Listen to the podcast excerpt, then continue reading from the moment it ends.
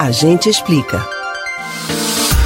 Um momento temido por muitas crianças e até por adultos é o de colher amostras de sangue para fazer exames. Embora pouco atraente, o procedimento é necessário para conferir se está tudo bem com a saúde ou para detalhar alterações no organismo. Você sabe como são feitos os exames de sangue? A gente explica. Tudo começa na preparação do próprio paciente antes de comparecer ao laboratório.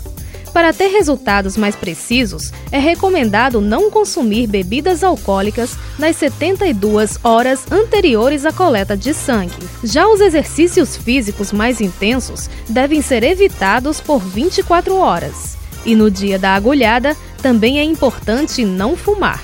Dependendo da finalidade do exame, pode ser necessário jejum. Porém, ao contrário do que algumas pessoas acreditam, a retirada do sangue pode ser feita em qualquer hora do dia, não apenas de manhã. E beber um pouco d'água não quebra o jejum. Para a maioria dos testes, a ingestão de alimentos deve ser suspensa por pelo menos 3 horas, mas outros têm intervalos específicos, como o de glicose, que necessita que o paciente esteja 8 horas sem comer. Já para conferir colesterol total, frações de colesterol e triglicérides, não se exige mais o jejum. Vale destacar que ultrapassar 14 horas sem se alimentar não é recomendado para análises de sangue. Falando em análise, você sabia que até os tipos de tubinhos usados na coleta têm a ver com o objetivo do exame?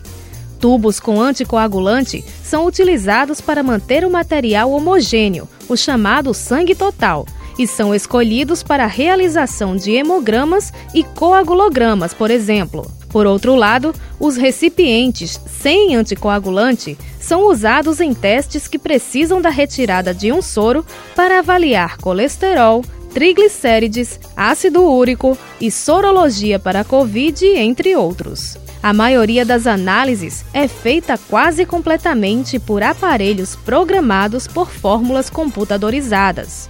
Ao fim, o resultado emitido por eles é verificado e assinado por um profissional. Você pode ouvir novamente o conteúdo desse ou outros A Gente Explica no site da Rádio Jornal ou nos principais aplicativos de podcast: Spotify, Deezer, Google e Apple Podcasts. Betânia Ribeiro para o Rádio Livre.